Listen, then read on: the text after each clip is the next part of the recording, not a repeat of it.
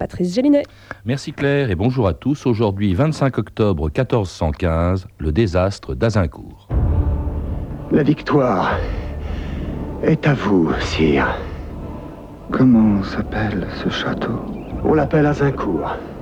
Alors ce sera la bataille d'Azincourt.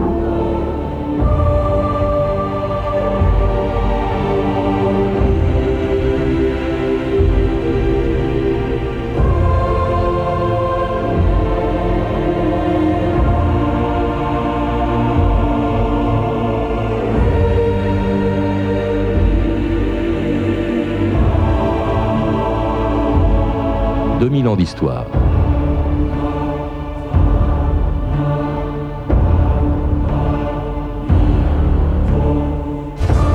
Ce fut la bataille la plus meurtrière de la guerre de Cent Ans. Le 25 octobre 1415, jour de la Saint-Crépin, la fine fleur de la chevalerie française, des princes de sang, sept ducs, douze comtes et des centaines de seigneurs, était massacrée par les Anglais dans une petite plaine de l'Artois, tout près du village d'Azincourt. Un désastre pour la France, déjà affaiblie par la folie de son roi, Charles VI, et par la guerre civile entre les Armagnacs et les Bourguignons. La bataille d'Azincourt fut en revanche une immense victoire pour un jeune roi anglais de 28 ans, Henri V, qui quelques mois plus tôt avait débarqué en Normandie pour réaliser le rêve de ses prédécesseurs depuis le début de la guerre de Cent Ans, placer sur sa tête les couronnes d'Angleterre et de France. Puis-je, en droit et en conscience, prétendre au royaume de France? Défendez votre dû, déployez votre bannière sanglante. Vos frères, les rois et les monarques de la terre, s'attendent tous à vous voir vous dresser, Majesté, comme jadis les lions de votre sang. Maintenant, nous sommes résolus, et avec l'aide de Dieu et la vôtre, noble muscle de notre puissance, la France étant à nous, nous la plierons à notre autorité. Ou la mettrons en pièces. Gaiement en mer, hissez les bannières de la guerre. Je ne suis plus roi d'Angleterre si je ne suis roi de France. Dominique Paladie, bonjour. Bonjour. Alors, c'était le roi d'Angleterre s'apprêtant à débarquer en France quelques mois avant la célèbre bataille d'Azincourt, une bataille à laquelle vous avez consacré un livre publié chez Perrin, mhm. et une bataille dont l'enjeu, euh, depuis d'ailleurs le début de la guerre de Cent Ans, c'est la couronne de France, on vient de l'entendre. Qu'est-ce qui fait qu'à cette époque, les rois d'Angleterre pouvaient prétendre être rois de France? Eh bien, ça remonte à peu près à l'époque euh, d'Édouard III, quand Philippe le Bel, ça remonte mhm. exactement à Philippe le Bel, qui avait trois fils, le premier jusque-là, la, succession de France était faite uniquement par les mâles. Il n'y mhm. avait, jamais eu de problème. Et puis, le premier fils de Philippe le Bel, Louis X, n'ayant eu que des filles, on s'est dit, alors, est-ce que suivant la loi féodale, ça va passer à la fille, ou au contraire, ça va passer au second fils. Et là, le, royaume, le Parlement, etc., a décidé que c'était trop dangereux de donner le royaume à une fille qui se marierait avec qui? Un autre roi. Rien, un autre roi qui pourrait tout changer. Mm. Et là, on a décidé d'appliquer ce qu'on appelait la, la loi salique, qu'on avait ressortie de, mm. choses fort lointaines, qui donnait la couronne à l'aîné des, mâles. Mm. Donc, à Philippe, qui est venu Philippe V. Ça s'est continué avec Philippe V n'ayant eu que des filles, c'est passé à son autre frère Charles IV, qui lui aussi n'ayant eu que des filles. Alors là, c'est posé de nouveau le problème et c'est passé à leur cousin Philippe VI, qui était Philippe VI de Valois. Alors que les Anglais, refusant précisément la loi salique, disent c'est notre roi. C'est notre roi, parce hein que Édouard III. Parce que Édouard III était le fils de la fille de Philippe le Bel, donc il pouvait prétendre à ça. Seulement, c'était un faux argument parce qu'à ce moment-là, si on avait fait la descendance par les femmes, c'était pas lui, mhm. mais la fille de Louis X, mhm. le Hutin, qui était Jeanne, qui était Jeanne de Navarre. C'est un petit peu compliqué, hein, tout ça. Ah oui, bah oui, bah, il faut savoir un petit peu que ça n'aurait pas été lui, ça aurait été une autre, ça aurait été une fille, fille de, Jeanne de Navarre. Enfin, c'était un prétexte, mhm. parce que ce qu'il voulait, c'était surtout la couronne de France et aussi rétablir grand empire qui avait eu lieu du temps de Henri II. Hmm. Alors ça, c'est le début de la guerre de Cent Ans, c'est Voilà. en 1328, c'est presque Voilà. un siècle avant la bataille d'Azincourt dont nous allons parler. Début de la guerre de Cent Ans, bon, qui est une guerre qui a été interrompue, on le sait, par de très nombreuses trêves.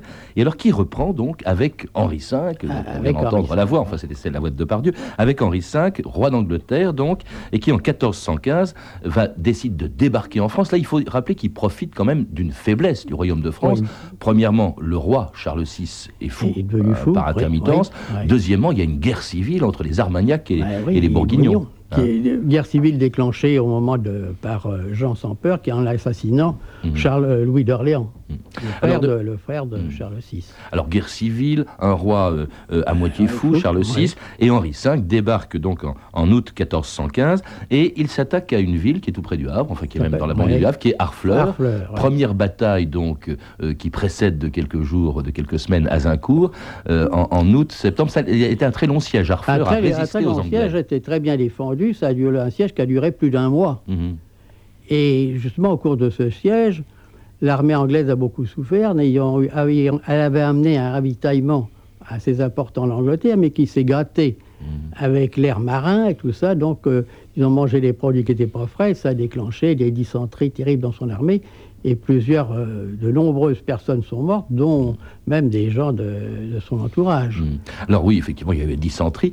Et Harfleur, donc Henri V et ses Anglais s'emparent de Harfleur, mais aussitôt, Henri V est tellement épuisé, son armée est tellement épuisée, qu'il décide de rentrer en Angleterre. Ce qui est extraordinaire, c'est que si on l'avait laissé faire, la bataille d'Azincourt n'aurait pas eu lieu. Ah, absolument. Hein Oui, oui, lui, il était prêt à rentrer le plus rapidement possible euh, en, en Angleterre. Mais alors, la France, c'était avec- qui n'avait rien fait pendant le siège d'Harfleur, qui aurait pu intervenir, mais qui ne l'a pas fait par, parce que justement, c'était trop lent Mhm. pour mobiliser tout le monde. Tout le monde se décidait très lentement.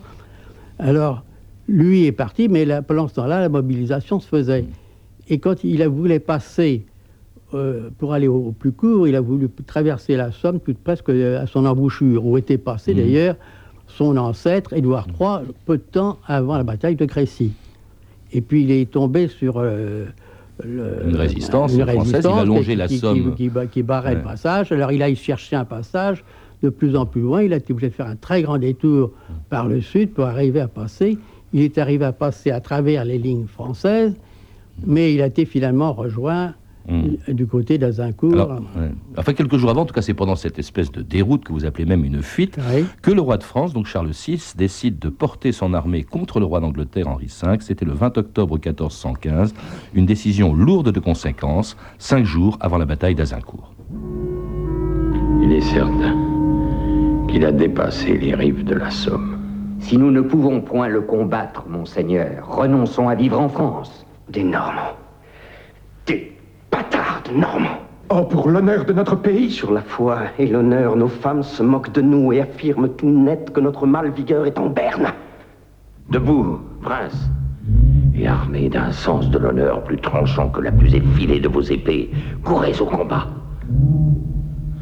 Barrez la route à l'anglais, qui parcourt notre terre avec des bannières teintées dans le sang d'Harfleur.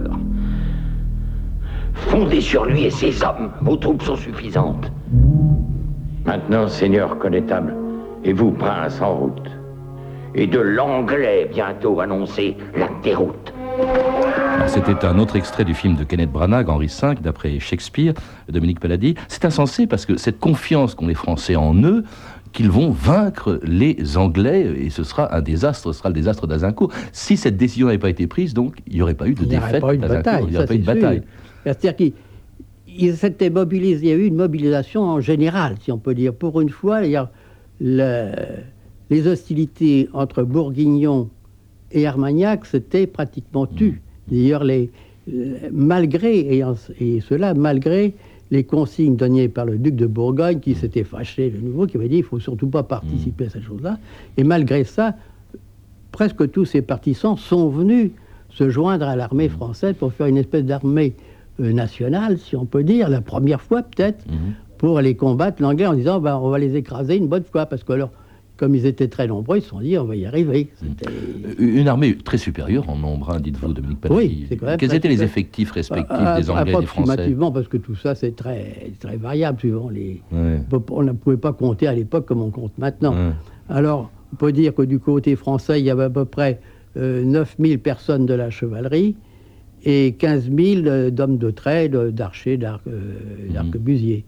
Tandis que du côté anglais, ils avaient 1000 hommes euh, d'armes et euh, environ 5000 euh, hommes de trait archers.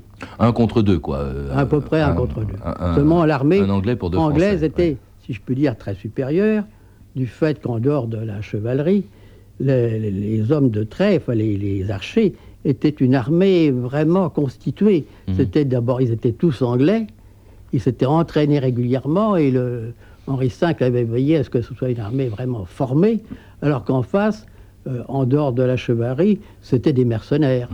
Et puis alors une armée anglaise qui a un chef, c'est le roi lui-même, Henri Oui. V, alors que de son côté, Charles VI, le roi de France, ne participe pas à la bataille. Non, parce que justement, en en souvenir de la fameuse bataille de Poitiers où Jean le Bon s'était fait prendre, Ouais, avec on une se dit on va pas risquer une seconde fois que le roi se fasse prendre, et ni même le dauphin, parce que ça aurait été encore payé des, des rançons épouvantables et tout ça. Alors du côté français, en revanche, c'est un peu la pagaille, parce que comme le roi n'est pas là, on se dispute, enfin, les, les- les- les- les chefs euh, français, les chevaliers français, les princes, les ducs se disputent le commandement. Hein, il y avait le connétable Charles d'Abray, il y Ah avait le maréchal Boussicot, qui était le commandant en chef, il y avait le frère du roi, euh, Charles VI, il y avait euh, Charles d'Orléans. hein, Charles d'Orléans, oui, que non, c'était pas son frère, c'était son, son neveu. Son neveu, oui. Ah. Et, et puis alors, donc, du côté français, euh, beaucoup de soldats, beaucoup plus nombreux, qui se retrouvent en face de l'armée anglaise, donc à, Azincourt, le matin du 25 octobre 1415, juste avant la bataille. On écoute justement Henri V.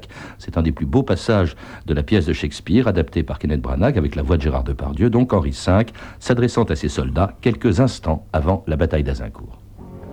C'est aujourd'hui la fête de la Saint-Crépin. Celui qui survivra à ce jour et rentrera sain et sauf chez lui se dressera sur la pointe des pieds quand on citera ce jour. Il se grandira au seul nom de Crépin.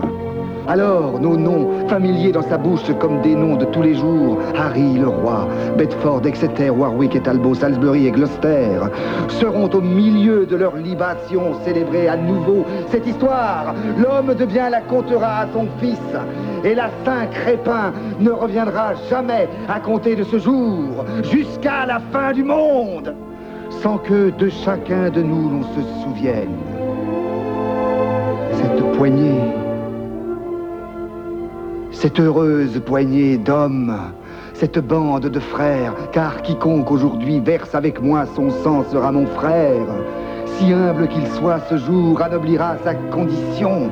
Et les gentilshommes anglais aujourd'hui dans leur lit se tiendront pour maudits de ne pas s'être trouvés ici et compteront leur bravoure pour rien, tandis que parleront ceux qui se sont battus avec nous en ce jour de la Saint-Crépin. Vous écoutez France Inter, 2000 ans d'histoire, aujourd'hui, la bataille d'Azincourt. Et c'était, vous l'avez reconnu, Dominique Paladis, la voix de Depardieu dans ce passage du, du Henri V de, de Shakespeare, juste avant la bataille d'Azincourt. Euh, je ne sais pas si c'est authentique, hein, Shakespeare a écrit Non, bien après la bataille d'Azincourt. Mais, Mais si, il a, il, a eu, il a fait quand même, il a harangué plusieurs fois ses, Oui. ses hommes.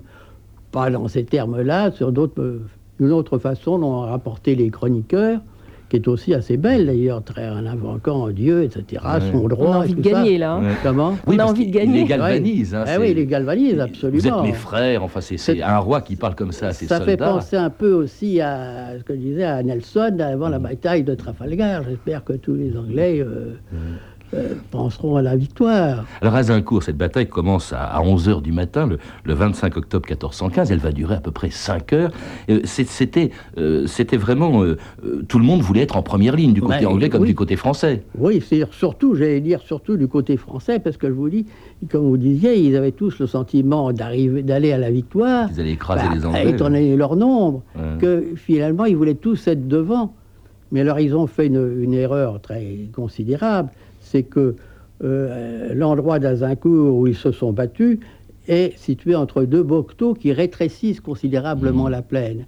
Alors, alors, eux étant très nombreux, quand ils sont rentrés dans cette espèce de goulet, ils sont, ils sont resserrés les uns contre les autres et ils ne pouvaient à peine plus se, euh, se Mhm. battre tellement ils étaient, oui, parle des Français qui serraient les uns contre les autres, qui était une très mauvaise chose, qui était contraire à... Mhm. Alors au contraire, s'ils avaient été déployés dans la peine un peu plus bas, ils auraient pu entourer les Anglais. Puis ils étaient dans leurs armures, dans, la boue, hein, le, Et terrain ça, était il- boueux. Il avait plu toute la nuit, tout ça, le terrain était complètement détrempé. Mhm. Et surtout qu'ils étaient donc, on, on y pense souvent peu, on pense qu'ils étaient à cheval. Non, ils étaient à pied.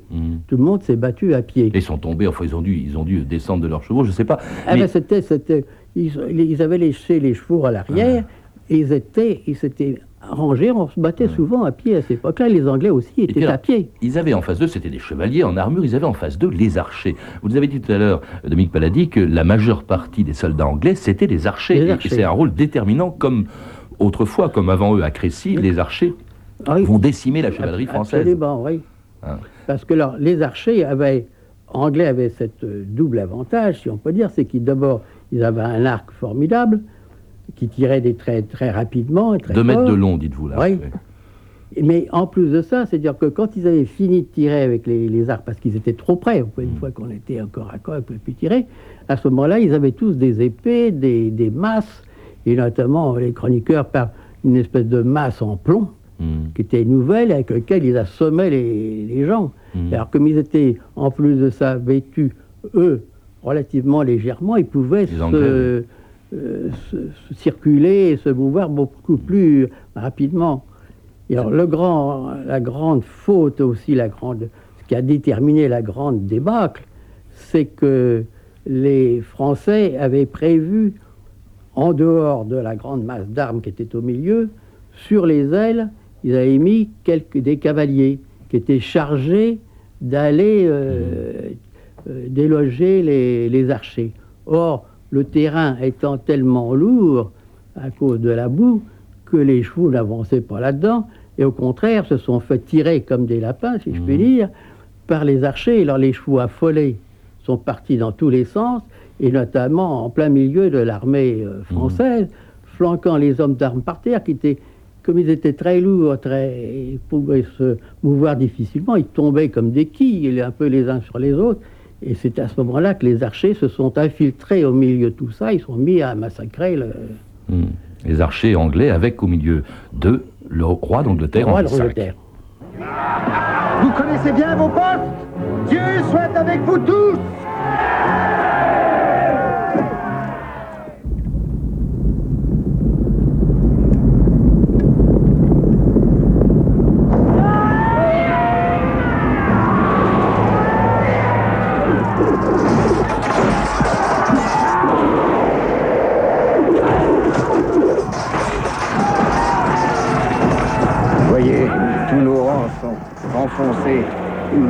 Abominable.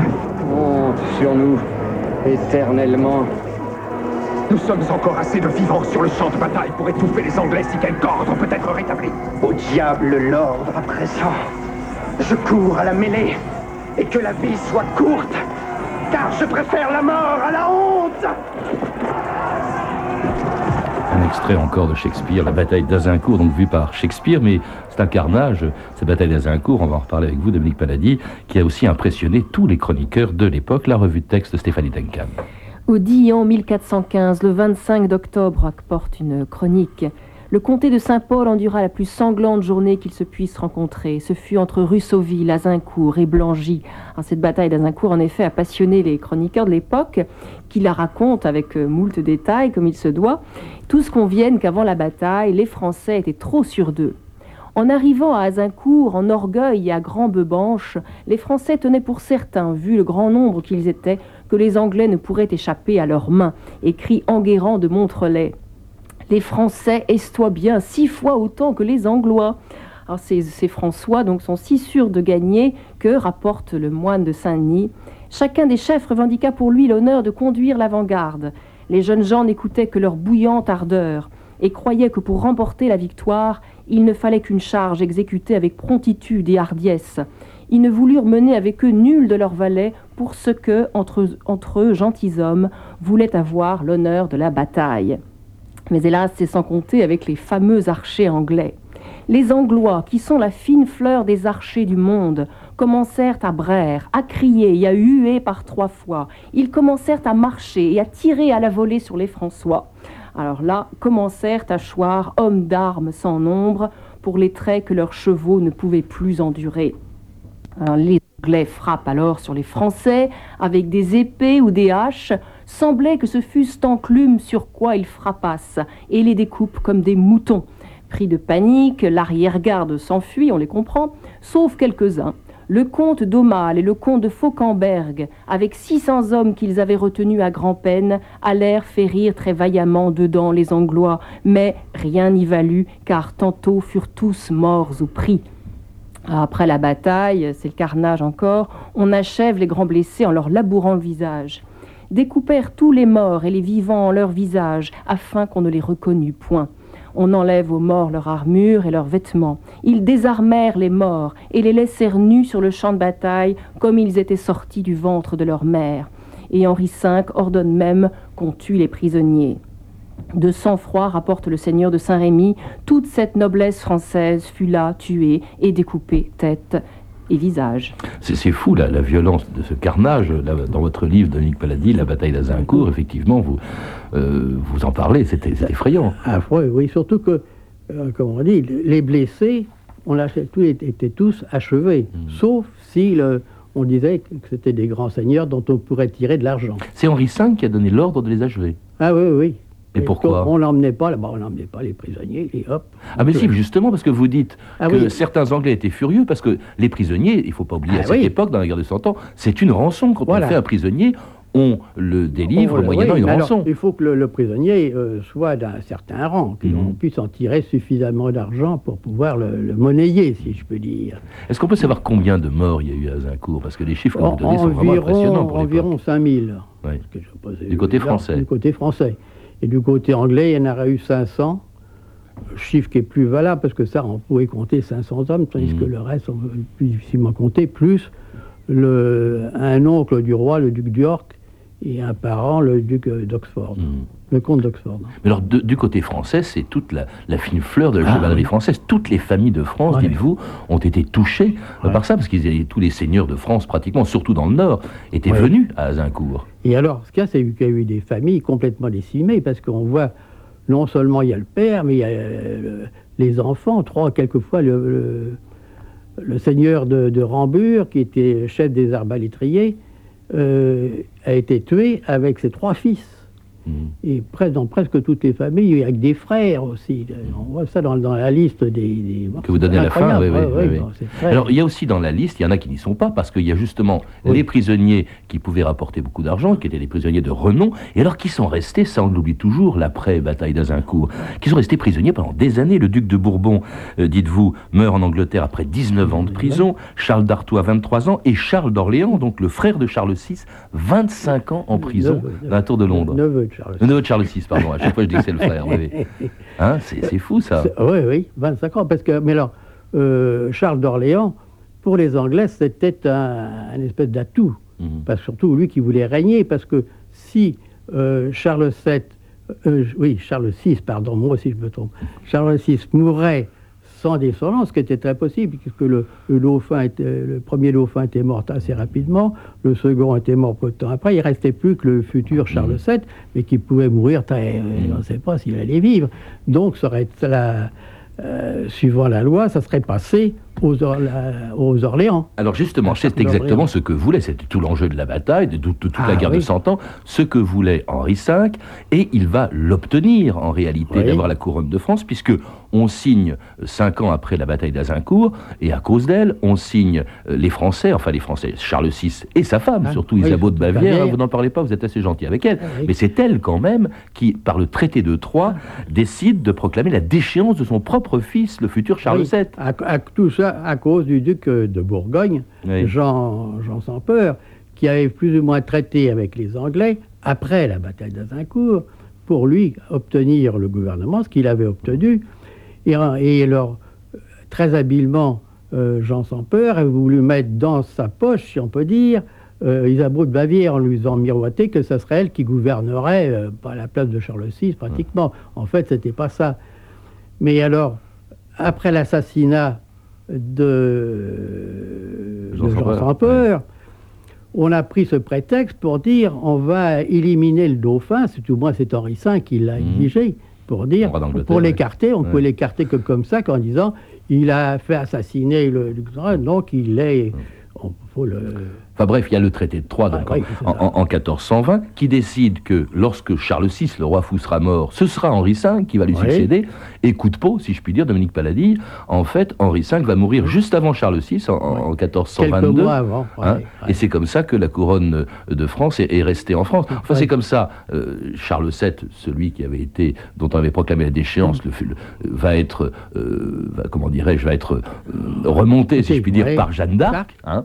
et finalement, cette bataille d'Azincourt, elle a été désastreuse sur le plan militaire, mais sur le plan politique, bah, tout n'a pas été compromis grâce à Jeanne d'Arc qui viendra juste après. Oui, on peut dire que tous les vaincus d'Azincourt vont se réhabiliter Mm. après sous- avec, euh, dans l'œuvre de Jeanne d'Arc. Mm. On va retrouver justement les, les Gascons qui, qui s'étaient fait battre, le- les descendants des, des tués, de, de- comme le, les Mm. descendants du duc d'Alençon, etc., qui vont reprendre le combat et qui vont... euh, Ce qui ce qu'il y a de bien dans votre livre, Dominique Paladie, c'est que vous commencez par la description du site d'Azincourt. Vous êtes allé à Azincourt Ah oui, et, et vous dites que euh, six siècles après, cette bataille est encore présente. Ah, absolument, ça n'a pas bougé, on peut dire. C'est ça qui est extraordinaire. La plupart des champs de bataille en général, de toutes ces époques-là, comme euh, dans le Nord où il ne reste plus rien, c'est des maisons partout, là, ça n'a pratiquement bougé. On voit exactement les, les bocteaux de chaque côté, Azincourt, le petit village Azincourt qui a presque pas changé, Trincourt de l'autre, et puis cette grande plaine qui est, où il y a toujours les labours, toujours la où il passe quelques voitures, mais une fois de temps en temps. C'est pratiquement des, des, euh, un endroit unique, si on peut dire. Ce qu'il y a d'extraordinaire, c'est ce que vous rappelez, c'est que euh, cinq siècles après Azincourt, il y a eu au même endroit Au même endroit, une oui. bataille pendant la guerre de 14-18 dans laquelle on a retrouvé les Anglais et les Français côte à côte. hein, Voilà, il y a même eu une petite cérémonie à cette occasion.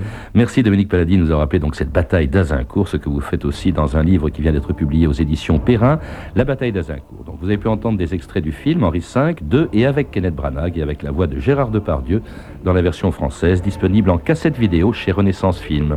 Vous pouvez retrouver ces renseignements en téléphonant au 0892 68 10 33, 34 centimes d'euros la minute ou nous contacter sur franceinter.com. C'était 2000 ans d'histoire. Merci à Philippe Duclos, Sandrine Laurent, Anne Weinfeld et Virginie Bloch-Lenné. Revue de texte Stéphanie Duncan, une réalisation de Anne Kobilac. Une émission de Patrice Gélinet. Demain, dans 2000 ans d'histoire, un personnage extraordinaire, à la fois assassin et poète, guillotiné en 1836, Pierre-François Lassner. Mais tout de suite à 14h30 sur France Inter, votre rendez-vous avec Chris.